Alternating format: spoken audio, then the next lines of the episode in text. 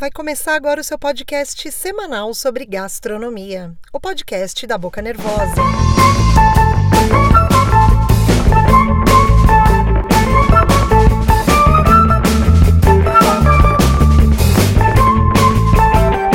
Olá, querido ouvinte faminto. Bora falar sobre os melhores salgados da vida de todos nós? Eu não sei você, mas eu sou apaixonada por frituras e salgados, que são, na verdade, as melhores pessoas que a gente conhece, né não? Coxinha, risole, bolinho de queijo, os de massa de batata ou os de farinha, eu sou fã de todos eles. E hoje eu vou dar dicas preciosas para quem, assim como eu, também nutre esse amor por essas pérolas da fritura por imersão. Se você chegou agora, eu sou a Tamiris Roxo, a tal da arroba Boca Nervosa com dois Cs, lá no Instagram, e esse é o trigésimo episódio desse seu podcast Comilão. E para começar esse falatório, eu vou te contar como é que surgiu a rainha desse rolê, a nossa amada coxinha. Senta que lá vem a história.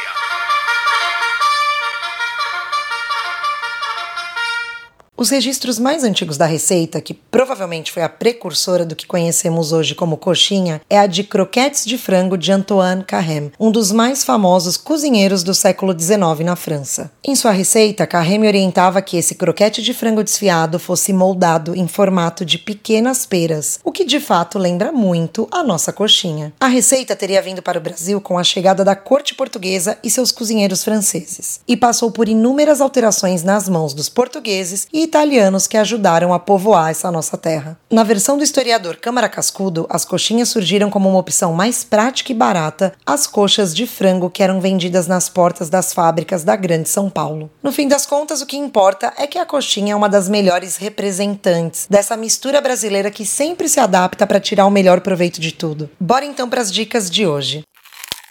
Já que eu comecei falando de coxinha, a primeira dica é da última melhor que eu provei por esses tempos e que eu sei bem que muitos que me seguem já foram atrás dela e não se arrependeram. Eu tô falando da coxinha linda, maravilhosa do Lá na Vó, um café que fica no bairro da Saúde e me deixou apaixonada pela versão bem modeladinha, super crocante, empanada na farinha panko e de recheio farto e cremoso. Passa lá no arroba Vamos Lá na Vó para ver a cara dessas belezinhas e se você quer mais dicas de outras coxinhas maravilhosas por São Paulo, ouve o episódio 19 desse podcast aqui, que foi inteiro dedicado às que eu mais gosto na cidade.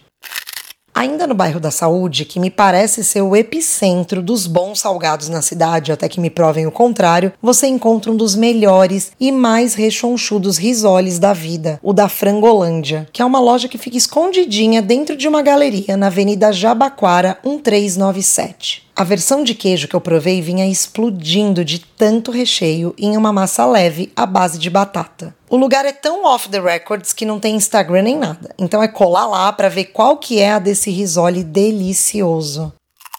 Ainda na seara dos queijos tem também a minha paixonite por bolinha de queijo. Mas no caso da que é vendida no Marcelo Salgados, nem dá para chamar desse jeito, e sim de bolão de queijo. Também feito com massa de batata, ele é frito na hora e muito, muito recheado, com uma mussarela que estica e se derrete toda na primeira mordida. O Marcelo também não tá no Insta, mas você encontra o próprio fritando tudo, conforme os clientes pedem, lá na rua Ângela Tomé, número 27, no Rude Ramos, em São Bernardo do Campo. Um outro salgado que me tira até a concentração pela sua magnitude é o bolovo. E aqui a dica é dupla, hein? No Guarita Bar você encontra o tradicional com carne em volta do ovo de gema molinha no meio e no quincho uma versão vegetariana sensacional, onde o ovo caipira é coberto por uma massa de palmito e ele vem acompanhado de molho rosé para você chuchar o bolovo e ser feliz. Os perfis das duas casas no Insta são guaritabar e quincho.sp.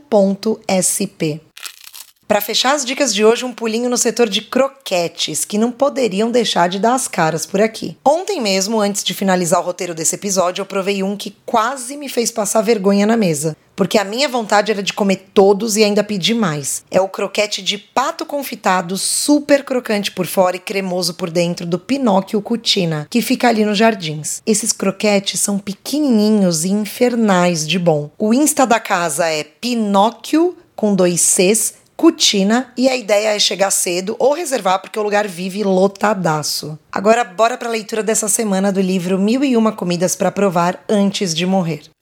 Hoje, no capítulo da padaria, eu vou ler sobre o salgado que é praticamente a coxinha dos nossos irmãos argentinos, mas que foi mesmo criada pelos espanhóis. São as empanadas.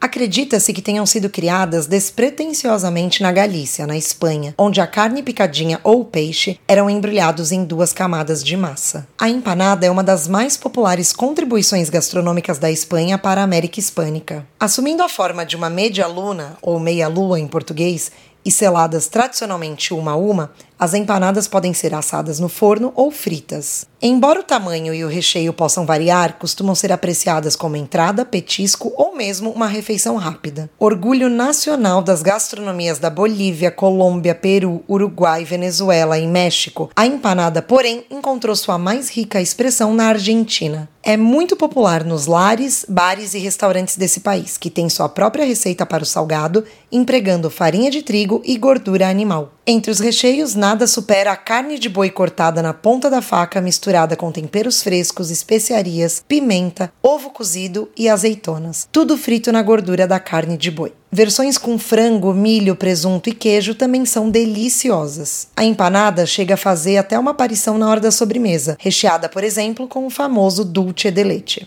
Embora deliciosas quando fritas, é melhor comer empanadas que acabaram de sair do forno, feitas com recheio suculento e massa crocante. Ficam divinas com algumas gotas de pimenta. Olha, eu sou obrigada a concordar com o livro e digo que de todos os salgados, as empanadas são as únicas que eu prefiro assadas do que fritas. Uma boa dica é a de queijo com cebola de massa leve e super bem recheada que a Fazenda Churrascada vende individualmente por lá. Agora me conta, qual desses salgados você vai provar primeiro? Manda uma mensagem lá no arroba boca nervosa com dois Cs no Insta ou através do e-mail bocanervosa.gmail.com. Ah, e se você está curtindo esse podcast e ainda não foi lá no Apple ou Google Podcasts deixar sua avaliação, corre lá, porque é o seu review que ajuda a ranquear esse falatório aqui e outras pessoas passam a escutar ele também. Esse seu podcast sobre gastronomia também está disponível gratuitamente no Spotify e no Deezer. Então é isso, um beijo e até o próximo episódio.